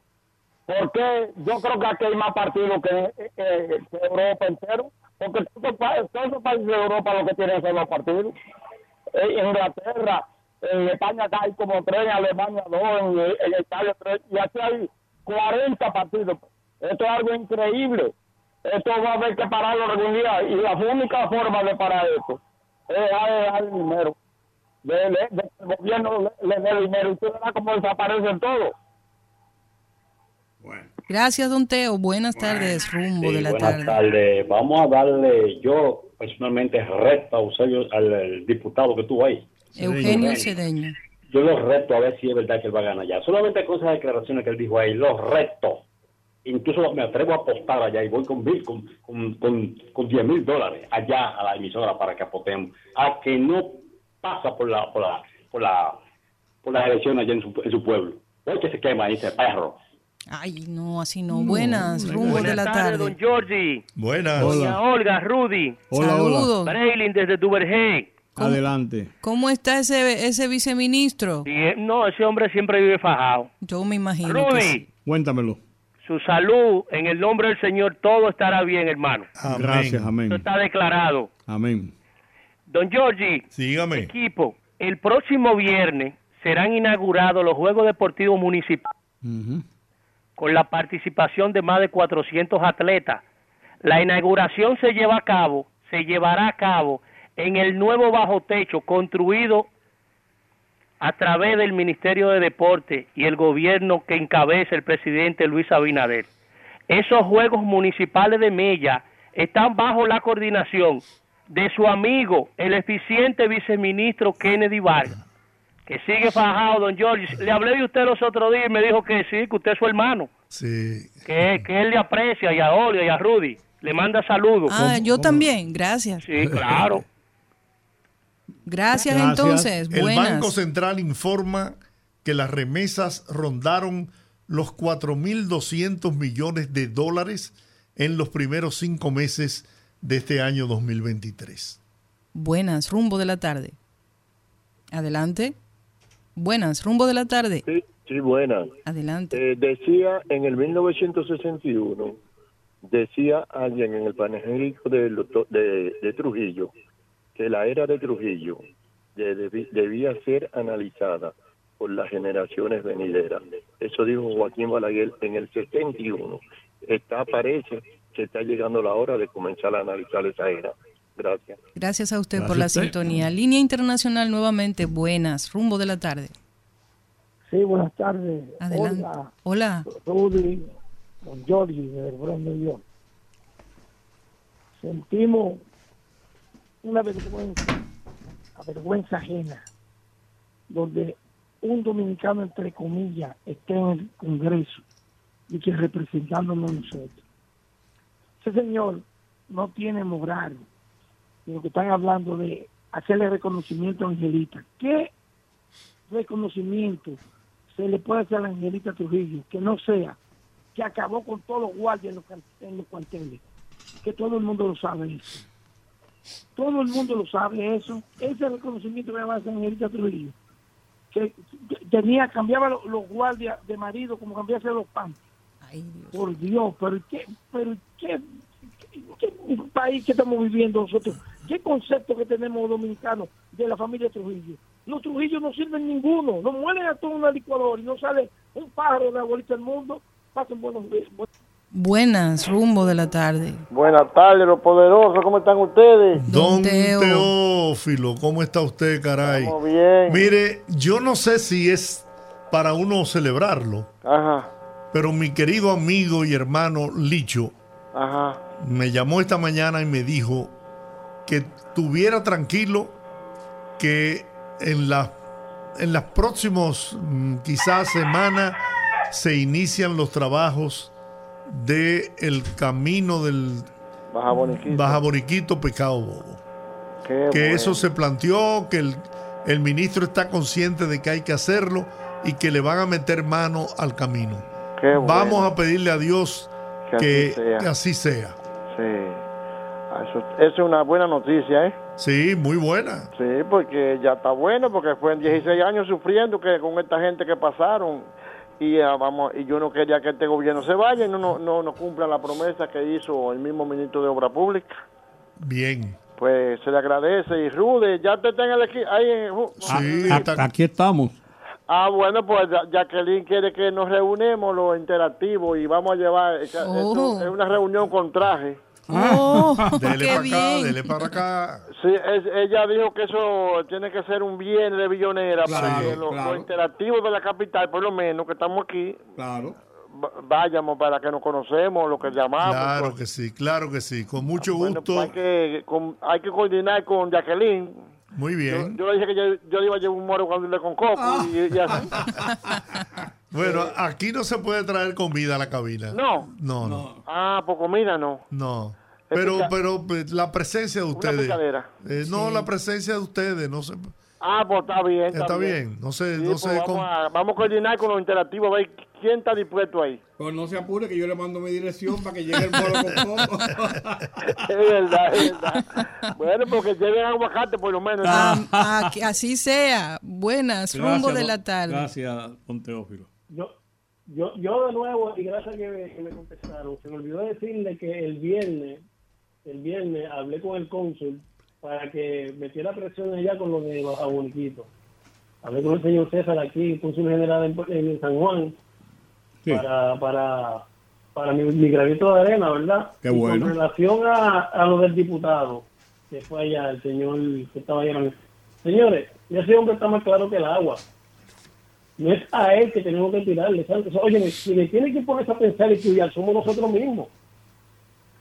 ¿Cuál es el ejemplo y la educación que tienen y el conocimiento que tienen nuestros hijos, nuestros nietos, nuestros sobrinos, para cuando vayan a ejercer su voto?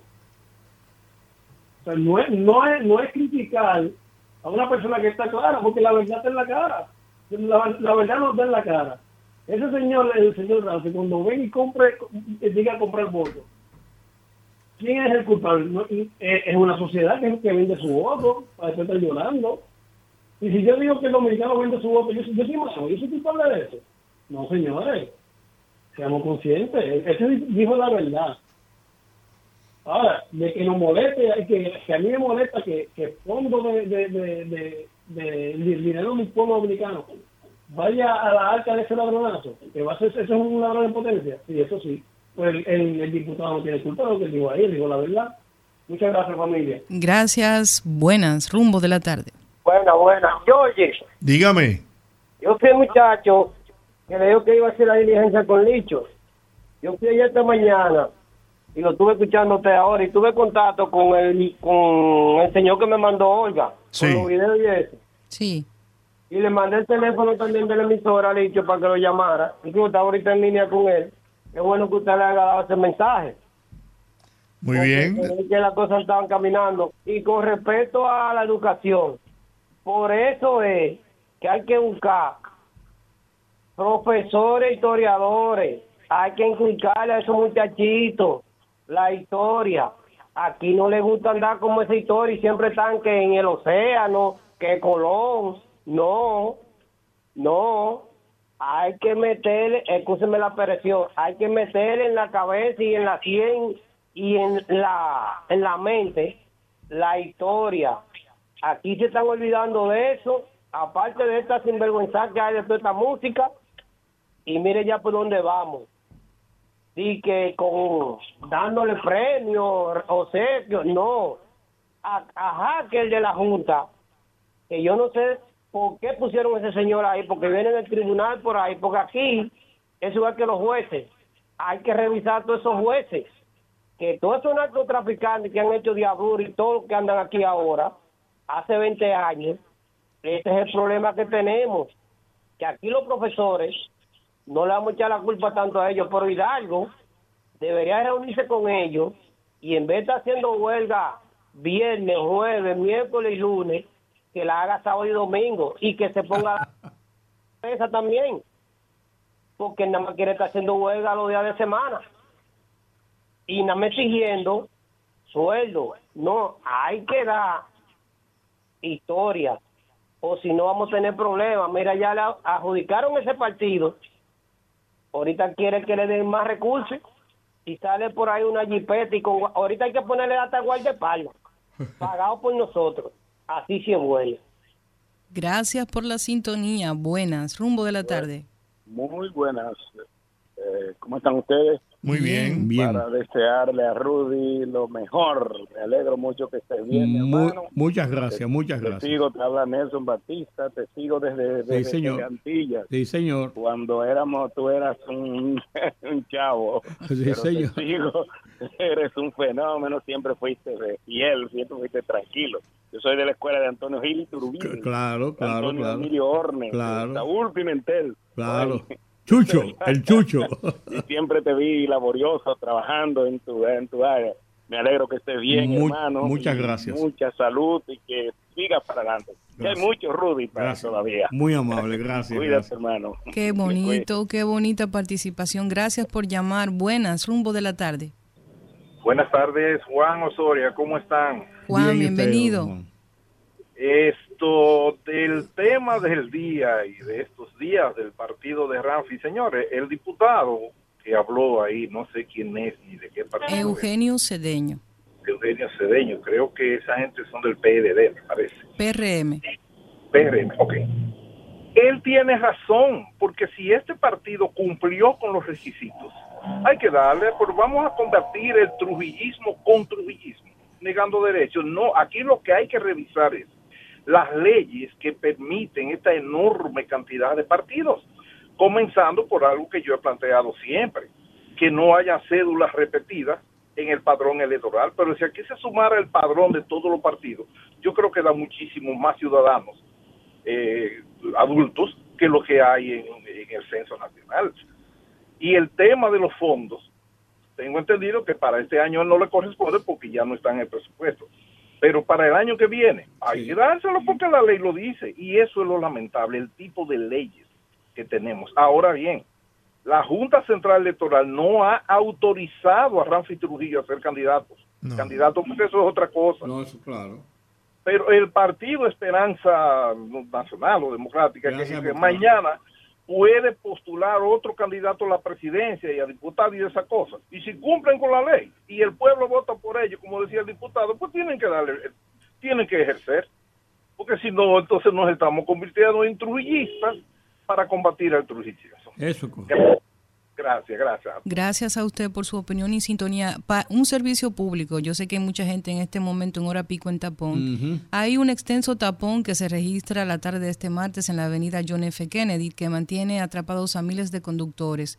Esto se debe a una patana que perdió parte de su carga de madera que llevaba en el kilómetro 9 de la concurrida avenida. El suceso con la patana ha coincidido con la hora pico y por eso es que existe este enorme taponamiento para que lo sepan. Si usted no, por lo general uno va en el tapón y no sabe por qué, es por esta razón. Buenas, rumbo de la tarde. Hola. Hola, Jacqueline. Hey, Jackie. ¿Y ustedes? Aquí por cabeza dura. Qué bueno, que tanto tienen. Yo me alegro de la noticia que dio don George, pero hay que seguir alerta. No se puede uno confiar mucho. Y por otra parte, con el asunto del Trujillito, yo me alegro que eso pase. Es más, yo, yo estoy loca porque lleguen las elecciones para yo darme cuenta si es verdad que este pueblo todavía adora a Trujillo y lo añora, o si es verdad que ese tipo no va a sacar ni siquiera un voto, es más, ni el de él. Yo, yo estoy loca porque eso llegue. Ahí que nos vamos a dar cuenta de cuánto falsante hay aquí en este país. Mm. Buenas tardes. Buenas tardes, rumbo de la tarde. Adelante. Y buenas. Sí, miren, señores, aquí en este país, como mucho, yo pienso que no deben de pasar por lo menos de 10 partidos.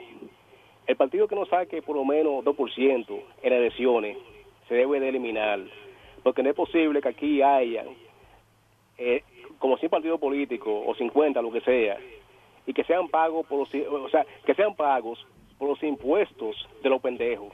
Eso no es posible. Gracias por su sintonía. Buenas, rumbo de la tarde. Buenas tardes. Ya lo extrañábamos. ¿Cómo estás? Todo bien, Rudy. Y un saludo caluroso a Rudy principalmente. Gracias. Y saludo a Jordi. Muy bien. Eh, una pregunta a Rudy que sabe de mucha política internacional. ¿Dónde nació el joven aspirante de la familia Trujillo? Nació en Estados Unidos. En Estados Unidos. Él nació en Estados Unidos y él nació después que ellos estaban en el exilio. Él nació en los Estados Unidos, pero también él adquirió la nacionalidad dominicana. Él tiene doble nacionalidad. Está bien. ¿Y la mamá de él cuál era? Angelita. Angelita Trujillo. Porque él no, él no es Ramfis Trujillo. él es Ramfis Domínguez Trujillo. Domínguez Trujillo, claro. Sí, sí. Ramfis por su tío, pero él, sí, pero él es Ramfis. Está bien, muy bien. Es una cosa. Eh, mamá de él, Angelita. Sí. Tuvo una historia muy borracosa, principalmente con los militares de la Fuerza Aérea. Y todo el mundo sabe cuál era. Eh, esa familia Trujillo, a los que participaron en el ajusticiamiento, una de las torturas que hacían era que los dos encaramaban en un helicóptero y los horneaban para abajo y caían desfrescados. Otras cualidades que tenían uno de los tíos, no sé si era tío, un carpetán, hay, una, hay un merengue que dice pichao, pichao, el jarro está pichado. Ese merengue lo pusieron precisamente en que en Bonao era muy poca la joven señorita porque eran desfrecadas por un talpetán. Esa era familia de Trujillo. Hermano. bueno, eso es un aplauso a ese comportamiento de esa familia. Otra cosa fue que las hermanas Mirabal, la heroína, fueron mata fueron sacrificadas y torturadas a palo, a garrotazo. Y eso es un celebramiento. Yo tengo el honor, desde el vientre de mi mamá, fui antitrujillita, porque la, la abuela mía nació en 1897 y murió en el 1997. Y era una de las compañeras, o sea, de las que apoyó a una joven que se llamaba Abigail, Abigail Mejía. Claro. Que fue la que la, propulsora de que los mujeres tenían participación al voto. Eso fue en el 44. La abuela mía tenía 47 años en esa época y perteneció a ese movimiento. El papá mío fue fundador del Partido Socialista Popular que lo dirigía Feliciano Ducudrey. Sí. O sea, eran antitrujillistas.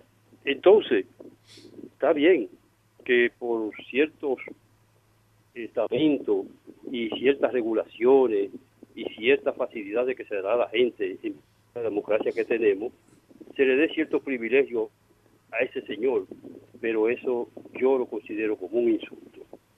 Por eso yo ayer le dije a ustedes lo que hizo el presidente de la Junta, habiendo tantos problemas que tiene la Junta y habiendo, pudiendo corregir muchísimos problemas de toda esta participación de, de, estos candidatos a presidente que están lanzados desde hace, muchos años, desde el 20, y, y ahí no tiene regulación.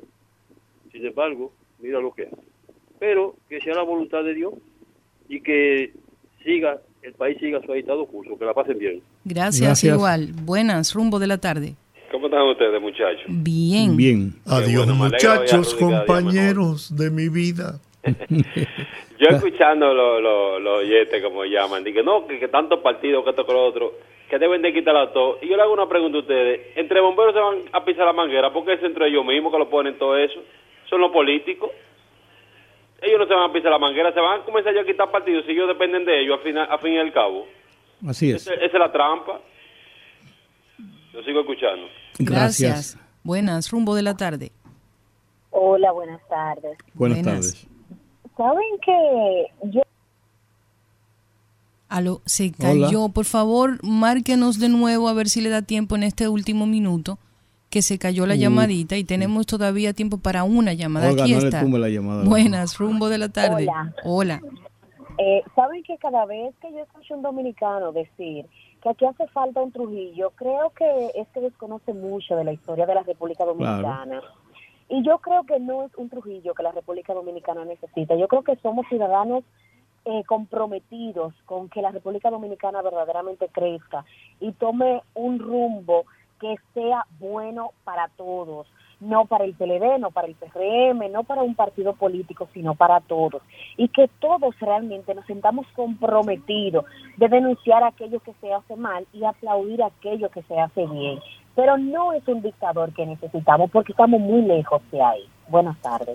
Qué buena, qué buena, qué buena opinión. Llame más a menudo, por favor. La última llamada. Buenas, rumbo de la tarde. ¿Cómo están? Bien, cuéntenos. Y Rudy, ¿cómo estás? Aquí estoy. Ah, cójalo suave, Rudy. Suavecito. Le habla Milady desde aquí del cacique. Ah, sí. Yo le tengo un gran aprecio a usted por un favor que usted me hizo que usted no va a recordar. Ah, caramba. Sí, que eso fue, eh, nos encontramos en la Embajada de Canadá. Mi celular se había ido en, mi, en, en el taxi. Y ah. yo no encontré que me hiciera el favor y usted me hizo el favor de llamar. y cuando eso recuerdo, usted siempre con su, eh, su, ¿cómo digo? Eh, su forma de ser, su característica de, de, alegrar el momento. Dice, yo soy Rudy, Rudy, pero, Rudy, pero no el Rudy que está preso, que había Rudy preso. yo decía Rudy el bueno y Rudy el malo. Pero él es mi amigo, él es mi, él, pero él es mi amigo, yo lo, yo lo tomaba de broma, pero él es mi amigo. ¿eh? Sí. Yo no recuerdo por qué señor. Sí, sí, tenía su nombre y apellido, Rudy sí, sí, igual, sí.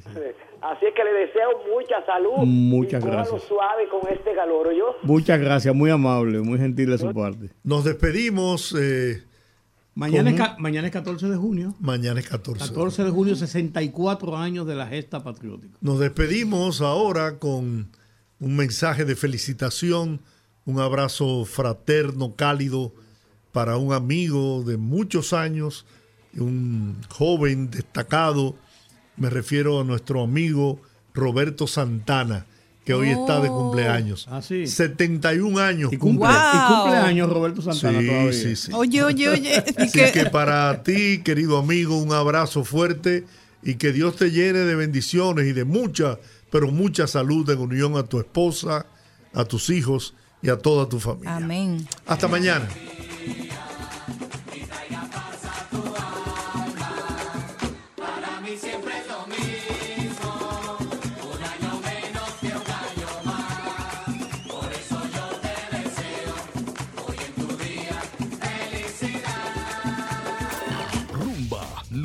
98.5, una emisora RCC Media.